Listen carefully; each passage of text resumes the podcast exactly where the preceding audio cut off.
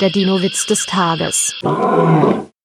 Was ist schlimmer als ein Elefant im Porzellanladen? Ein Gigantosaurus im Porzellanladen.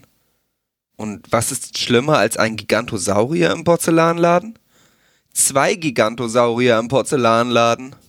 Der Dino-Witz des Tages ist eine Teenager-Sex-Beichte-Produktion aus dem Jahr 2021.